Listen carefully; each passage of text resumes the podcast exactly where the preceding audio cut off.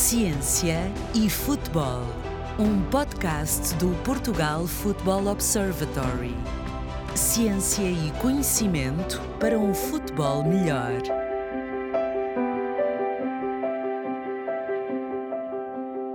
Ora viva, muito bem-vindo ao podcast Ciência e Futebol, 38º episódio, um podcast do Portugal Football Observatory e hoje estamos juntos para discutir aquele que é o sexto estudo deste Observatório da Federação Portuguesa de Futebol.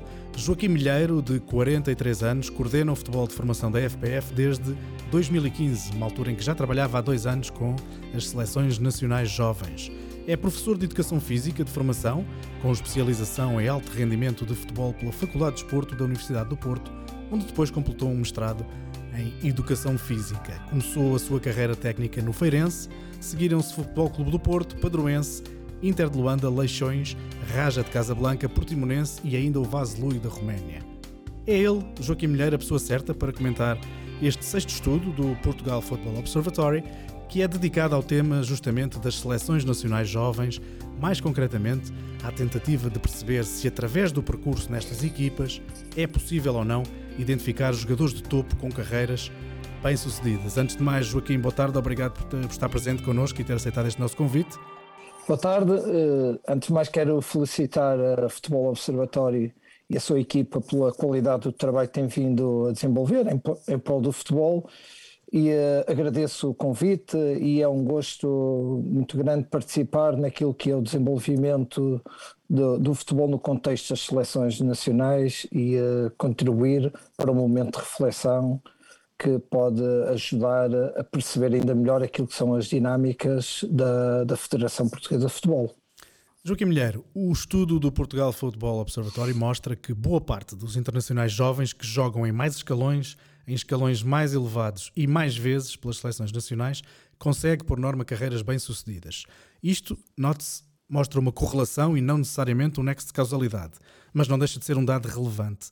Esta conclusão surpreende-o ou vai de encontro à percepção que já tinha?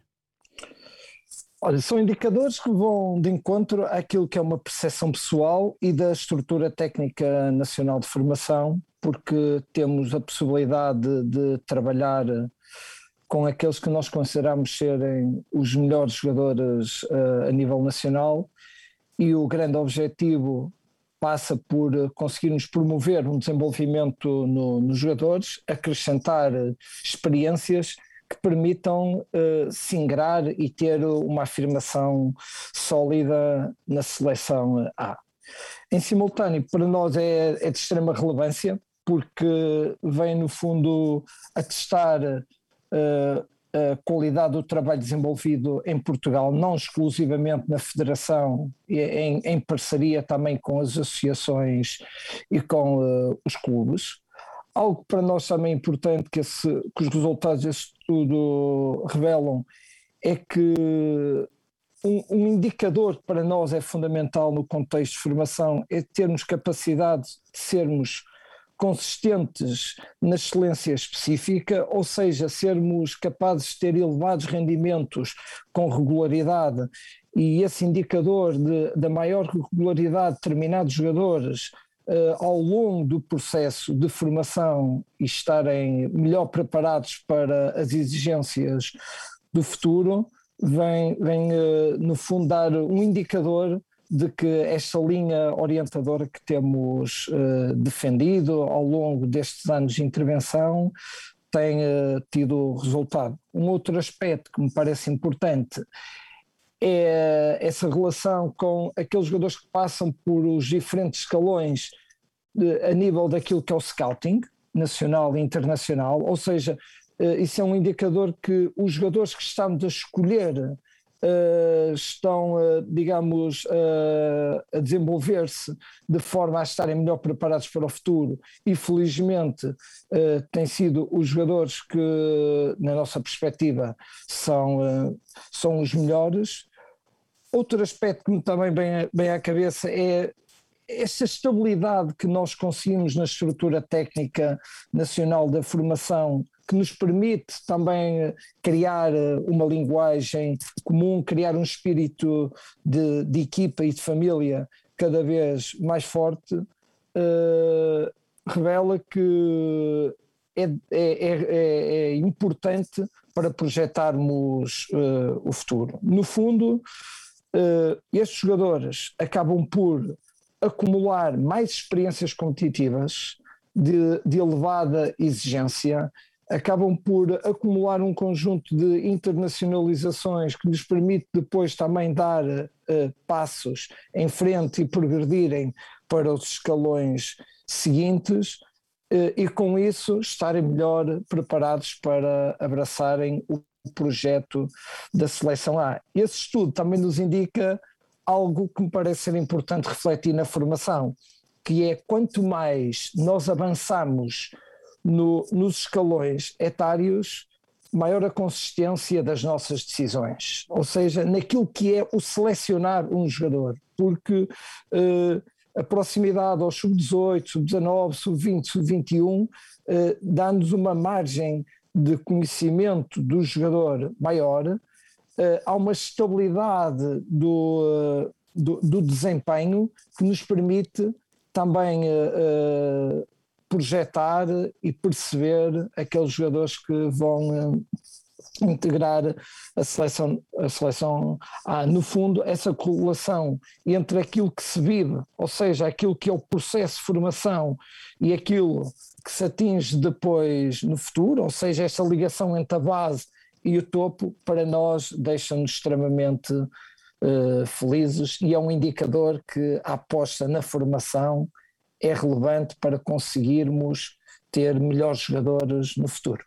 Joaquim Milheiro, não cometerei nenhuma inconfidência em dizer que o Joaquim, uh, anualmente diria, recebe os jogadores sub-15 que vêm pela primeira vez às seleções nacionais, enquanto coordenador do, do setor do futebol, uh, do futebol de formação da Federação.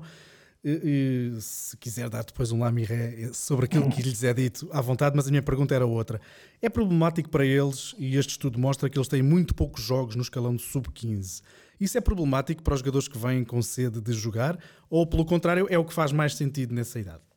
A, Federação tem efetuado um investimento significativo na, na Seleção Nacional de Sub-15, porque é a porta de entrada para o espaço das seleções nacionais.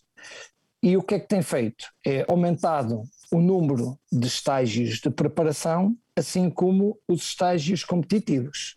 Se formos comparar a geração de 97 com a geração de 2004, na de 97 tivemos quatro estágios de preparação, dois jogos internacionais. A de 2004 já tivemos sete estágios de preparação e dez jogos internacionais.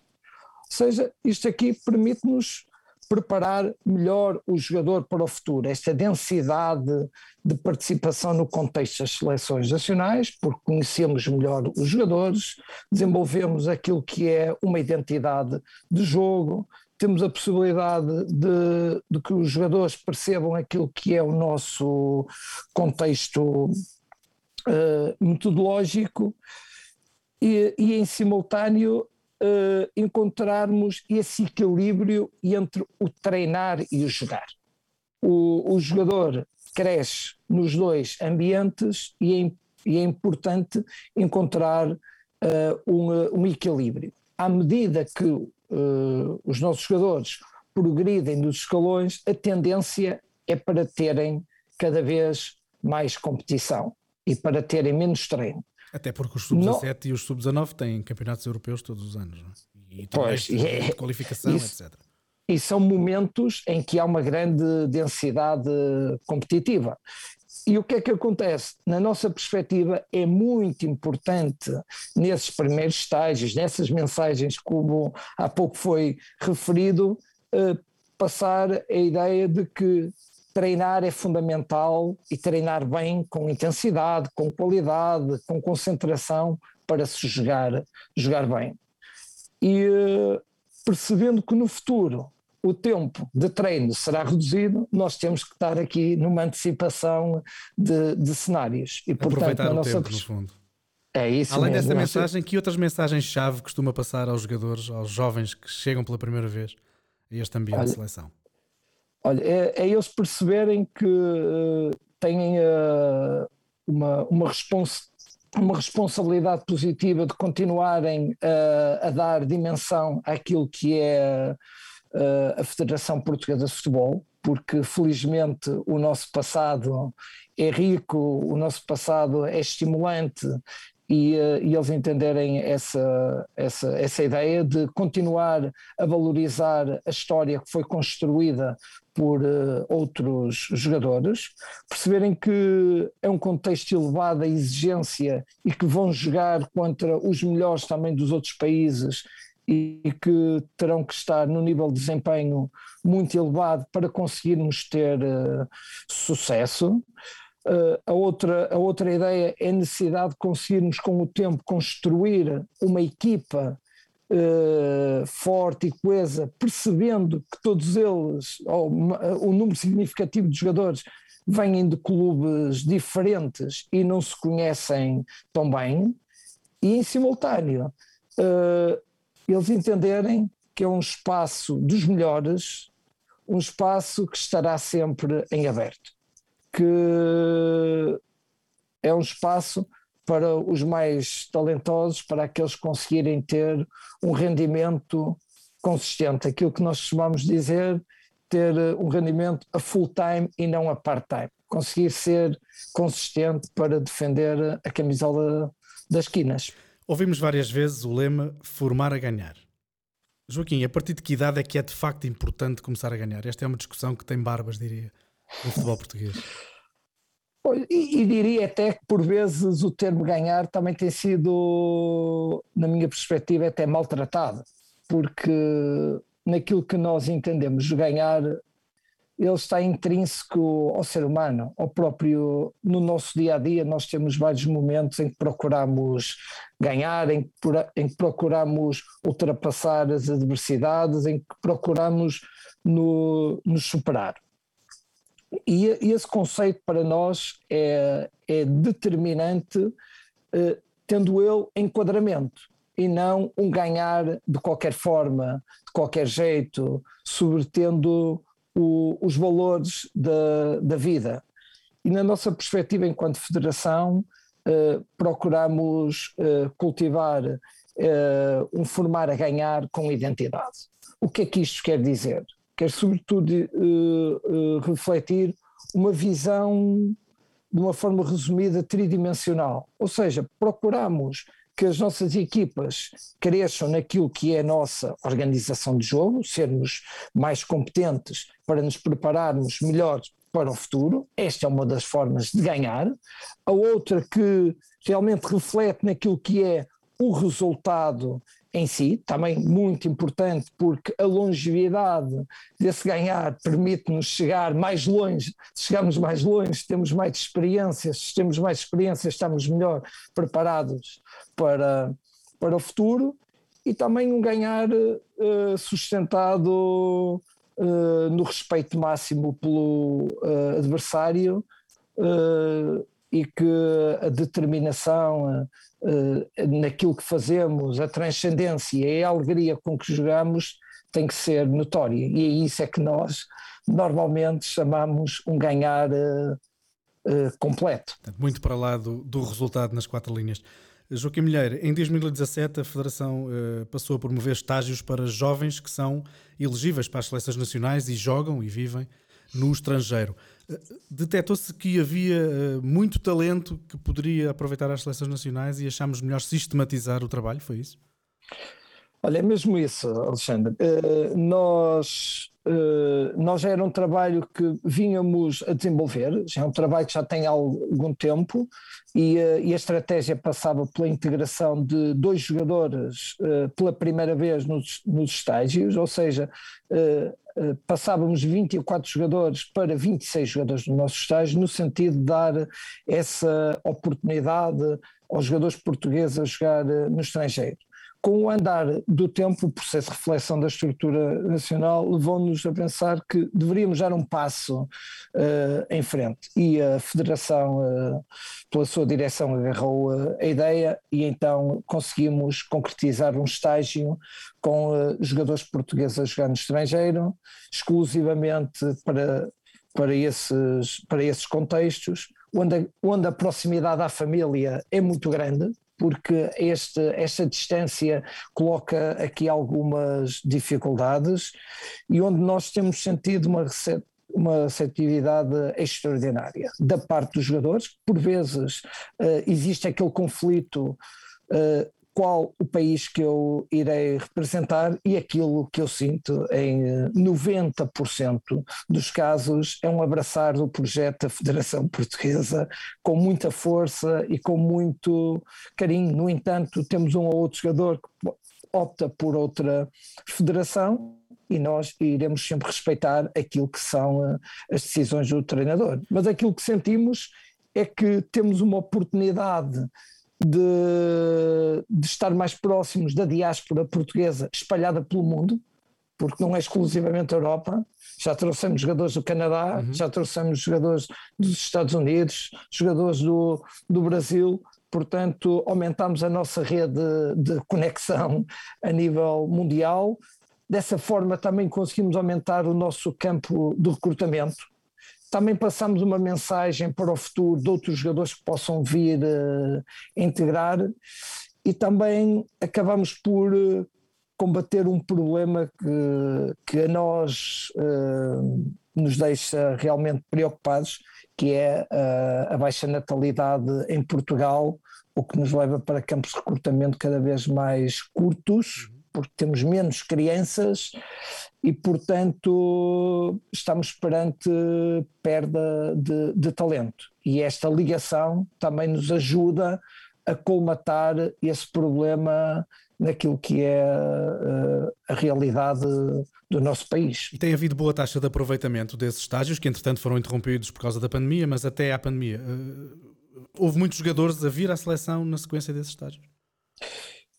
Uh, ah, ah, esse, esse, é um indicador para nós importante, que é a continuidade de, desses jogadores no espaço das seleções nacionais. Felizmente temos conseguido, por, por esta estratégia e pela tal integração de dois jogadores em estágios de preparação, conseguido integrar jogadores com regularidade no nosso espaço e esses jogadores serem internacionais com muita regularidade. Poderia dar múltiplos exemplos, mas vou pegar no mais recente e até talvez mais impactante, que é do Diogo Monteiro, que teve a possibilidade de participar nesse estágio, ainda era sub-13, e esse estágio é direcionado para jogadores sub-15 e uh, aproveitou de tal forma esse momento que se afirmou no espaço das nossas seleções, acumulou muitas internacionalizações e por mérito uh, é atualmente o capitão da nossa seleção nacional sub-17. E este é um exemplo mas uh, não, eu não queria esvaziar esta estratégia apenas nos que são internacionais mas também na ideia de que este é um projeto para dar oportunidades a jogadores que estão longe. Por vezes a barreira linguística também é uma realidade, porque alguns dos casos não falam os jogadores não falam português, os pais não nasceram em Portugal e eles querem jogar por Portugal pelos avós. E isto para nós toca-nos e é, e é muito relevante. Entre os jovens que foram internacionais, e já falámos um pouco de demografia, vamos continuar neste campo eh, por causa da taxa de natalidade. Entre os internacionais que, que o foram entre 2011 e 2021, há uma clara predominância das três maiores associações, Lisboa, Porto e Braga, quer em termos das primeiras inscrições, portanto, onde os jogadores foram inscritos pela primeira vez, quer nos clubes que eles representam quando são chamados à seleção. Isto, tendo em conta o país e a sua demografia, parece-lhe natural e inevitável? Fazer uma reflexão dessa pergunta, eu uh, tenho mesmo que sair da caixa do, do futebol, porque e, e, terá que ser assim mesmo, porque o futebol não vive sozinho numa bolha, o futebol está integrado numa sociedade e, uh, e uh, acaba por ser influenciado pela, pelas idiosincrasias dessa, dessa realidade. E, portanto, aquilo que nós vemos em Portugal é a faixa do litoral claramente ocupado, vemos a faixa do interior eh, com uma grande desertificação, onde há um número significativo de, de, de associações e, eh, e, neste momento, face à realidade de Portugal, eh, é, é, é natural e é inevitável. No entanto, eu entendo que é possível, uh, digamos, de, amenizar pelo menos a tendência. Amenizar, amenizar através de algumas estratégias políticas que possam uh, atenuar uh, esse, esse ato, porque o que está aqui a existir é mesmo um fosso muito grande e eu penso que o incentivo à natalidade, o estimular as pessoas a viver no interior que tem muitas uh, potencialidades, uh, uma maior diversidade cultural e desportiva nesses contextos para fixar uh, as pessoas, novas ofertas competitivas. E penso que Portugal poderá começar a ficar mais distribuído, aumentando claramente a taxa de natalidade, porque senão as coisas tornam-se difíceis também. Isso, isso dependerá de políticas públicas que estão, eh, obviamente, para lá do futebol. Eh, no campo do futebol, das associações distritais e regionais, acha que há possibilidade das associações eh, de distritos mais pequenos ou menos populosos fazerem algo, ainda que neste contexto adverso, se há possibilidade ou se estão a fazê-lo mesmo, para, para tentar ter maior representatividade nas seleções nacionais?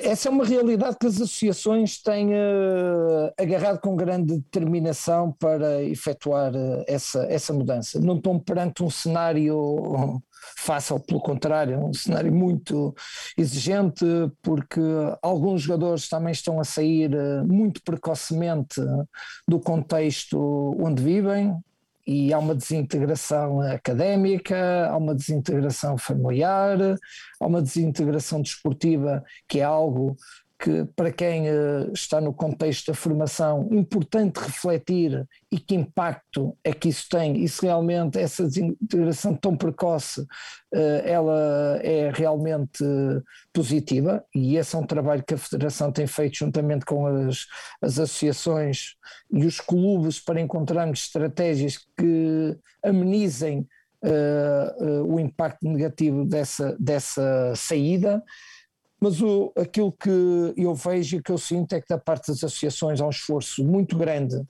numa maior proximidade às escolas, a participação de associações, eh, digamos, com menor representatividade nas seleções em torneios nacionais e internacionais, uma reflexão permanente entre as associações e a federação. Outra coisa que eu vejo é o agarrar daquilo que é o processo de certificação das entidades formadoras, trazendo a esses clubes eh, mais capacidade, mais qualidade de intervenção no processo.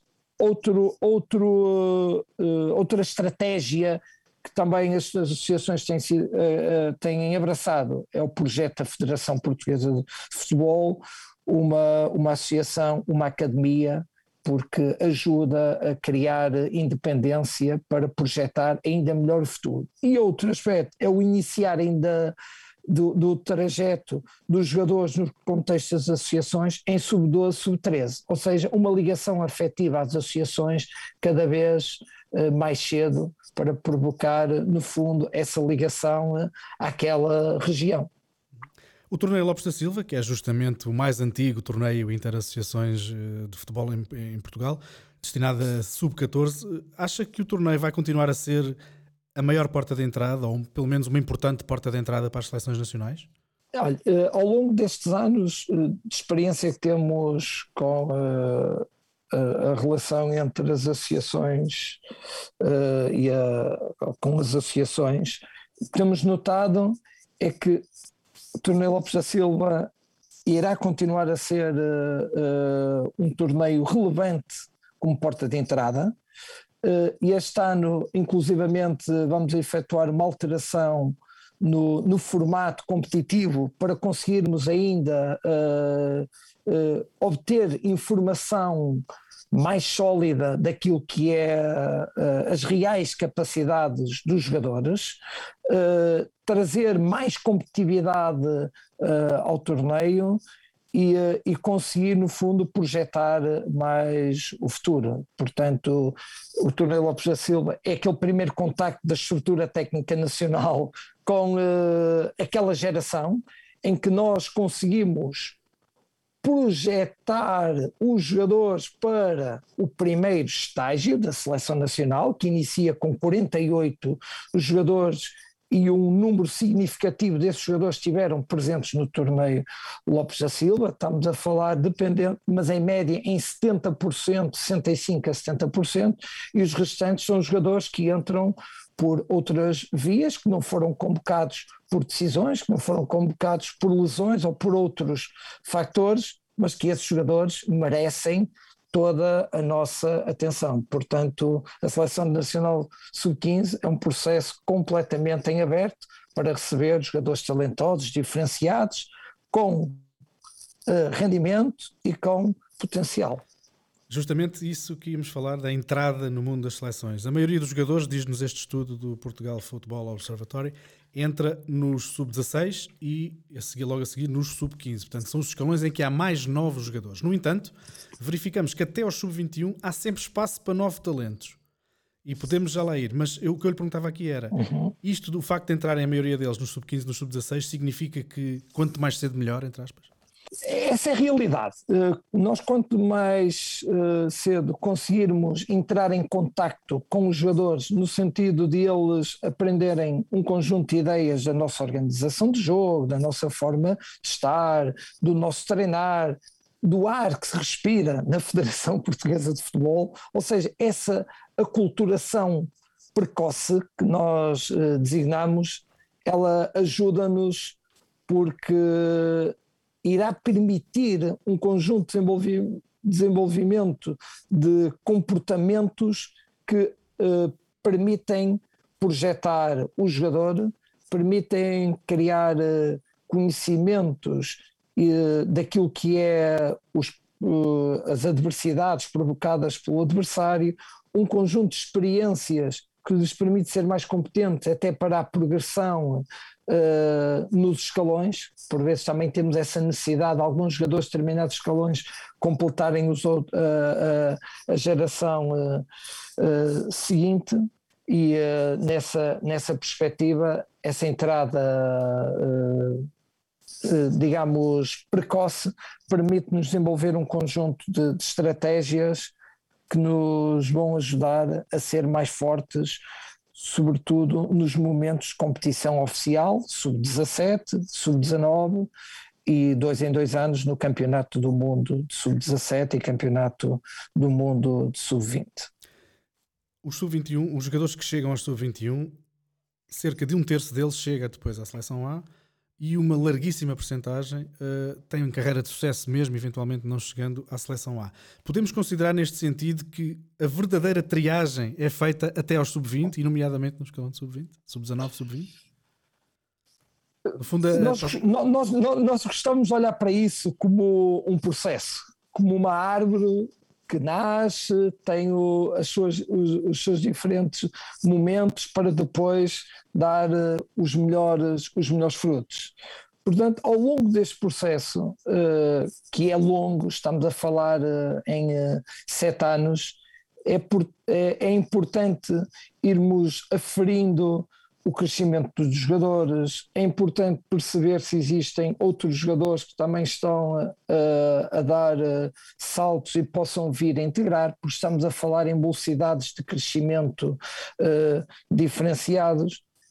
Olhando para aí, eu, eu vejo, nós vemos isso como mais um processo. Que quanto melhor nós conseguirmos iniciar esse processo selecionando melhor, pelas observações sistemáticas que realizamos uh, nos clubes, pela observação do desempenho em treinos e em contexto de competição nas seleções nacionais, conhecendo cada vez melhor os jogadores uh, no, naquilo que é o seu percurso nas seleções nacionais, eu diria que a triagem ela vai sendo cada vez mais seletiva e que nos vai permitir selecionar melhor por todo este conhecimento que temos. Eh, porque do sub-15 ao sub-20 nós falámos sobretudo numa competição de uma geração. Quando passamos para o sub-21 já falámos numa possibilidade de integração de três gerações, quatro ou cinco diferenciadas, em que os jogadores já têm um nível de maturidade diferenciado. E depois, quando falamos na seleção, há abrimos completamente uh, a competitividade do, dos jogadores para uma enorme diversidade de escalões. Ou seja, há aqui, Alexandre, um efeito funil. de funil, de funil que, que é provocado pela própria integração de novas gerações nos diferentes escalões que acaba por selecionar uh, os melhores jogadores. Portanto, é uma triagem conseguida no tempo, com muito trabalho, com método e com muita interação. Olhando agora para o contexto europeu, que o estudo também o faz, em comparação com os outros oito países eh, europeus que estão nos 12 primeiros lugares do ranking da FIFA, Portugal é aquele que há mais tempo aproveita mais jogadores das suas seleções jovens para a seleção A. O cenário hoje é parecido entre estes países, mas eh, olhando para os últimos 20 anos, Portugal de facto tem uma taxa de aproveitamento maior. Acha que isto pode fazer de Portugal uma espécie de modelo nesse sentido? Eh, eu, eu, eu não diria tanto modelo, mas sim uh, uma referência, porque cada país tem uh, uh, as suas próprias especificidades, cada federação define estratégias diferenciadas e todas elas são são válidas e compete-nos a nós sempre respeitar a diversidade de caminhos para atingir uh, os objetivos, mas que uh, no nosso contexto é relevante essa, essa proximidade entre aquilo que é a base e o topo, dando seguimento ao trabalho desenvolvido na formação e naquilo que é o espaço do futebol sénior, é, é um estímulo muito importante. Uh, acho que deve dar, uh, dar-nos aquele indicador que é importante continuarmos uh, a investir na formação para, para termos cada vez mais jogadores uh, de, de, sucesso. No, no, fundo, é, é perceber aquilo que são as potencialidades que cada cada país tem e conseguir uh, promover o crescimento desse, desse talento. E felizmente em Portugal uh, existem muitos jogadores com talento e tem sido desenvolvido um trabalho de qualidade no contexto da federação, dos clubes e das associações que tem ajudado à afirmação de, destes jogadores. Eu diria como Ortega y Gasset fala muitas das vezes, o ser humano é o ser humano e as suas circunstâncias. E aqui, felizmente, as circunstâncias que eh, têm sido criadas para o nosso talento se afirmar têm sido positivas e que nos deve deixar felizes e orgulhosos. Parecia que adivinhava a minha próxima pergunta. O Joaquim Mulher já era, já era responsável pela, pela coordenação do, do, do futebol, de formação das seleções jovens, antes da cidade do futebol. Em 2016 eh, nasceu a cidade do futebol, as seleções passaram a trabalhar aqui, a ter aqui a sua, a sua oficina. Aproveito para dizer que estamos também no estúdio da Cidade de Futebol a conversar com o Joaquim Mulher por via conferência eletrónica. Consegue determinar já, ao fim de, de cinco anos, a importância que teve este, este estabelecimento do quartel-general aqui na Cidade de Futebol? Olha, diria que conseguia logo no primeiro dia, mais do que passado cinco anos, porque quando entras num espaço construído com um detalhe uh, gigante, com uma grande harmonia, onde tu tens a possibilidade de colocar uh, as pessoas que lá trabalham em comunicação, em interação, começas logo a ganhar. Uh, sentes um conceito de família muito grande e isso dá uma energia muito boa, passa, digamos, eh, uma afetividade e um carinho muito grande entre as pessoas e eh, os seres humanos é que fazem a, as instituições e essa é prova concreta na cidade do, do futebol, porque ninguém consegue ganhar nada sozinho, é todo um ambiente de equipa que faz com que o sucesso aconteça. E vão desde detalhes naquilo que são os espaços para nós nos equiparmos, na alimentação, uh, não, não, não menosprezando todas as outras, uh, pelo contrário, uh, valor, uh, porque quando estivemos em Quiais e noutros contextos, fomos sempre muito bem, bem tratados, mas aquele espaço é diferente.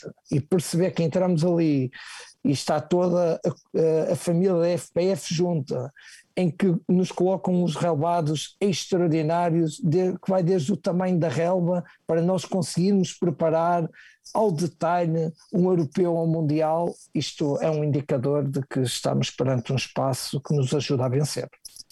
E nestes anos, em paralelo, uh, tem-se notado claramente também uma grande evolução da parte dos clubes. Uh, tem acompanhado, uh, de facto, esta, estas melhorias, não é?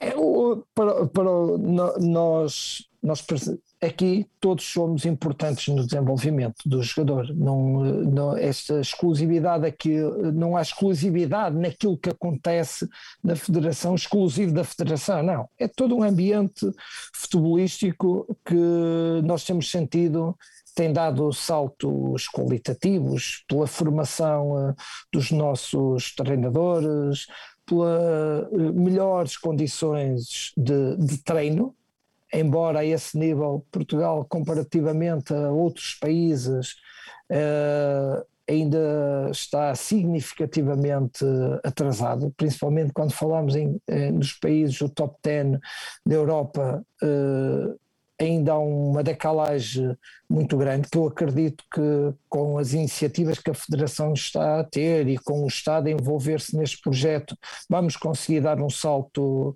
qualitativo e os clubes têm sido parceiros fantásticos. E, portanto, quero deixar aqui uma palavra como coordenador de grande agradecimento, porque sempre que vamos visitar os clubes para realizar eh, um, um torneio internacional do Porto, um torneio internacional de Lisboa, uma fase de elite, uma fase de apuramento para um campeonato da Europa, as portas são-nos abertas com grande carinho e com, e com um receber extraordinário e, portanto, os clubes são determinantes uh, para aquilo que temos conseguido no, no contexto das seleções. Uma das coisas que Portugal tem conseguido com alguma frequência é a conquista do prémio Maurice Bourlas, que classifica no fundo as seleções europeias pelos resultados obtidos nos escalões que têm em competição, como já referimos, os sub-17 e os sub-19. Portugal prepara-se, se, creio não estar a cometer nenhuma inconfidência, para vencer mais uma vez este prémio.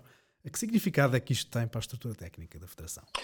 Olha, eu, eu acho que isto, isto, tem um significado muito importante para a estrutura técnica da formação, para a Federação e para Portugal e para todos os portugueses, porque é um troféu que retrata aquilo que é a consistência do, do desempenho das nossas, das nossas seleções.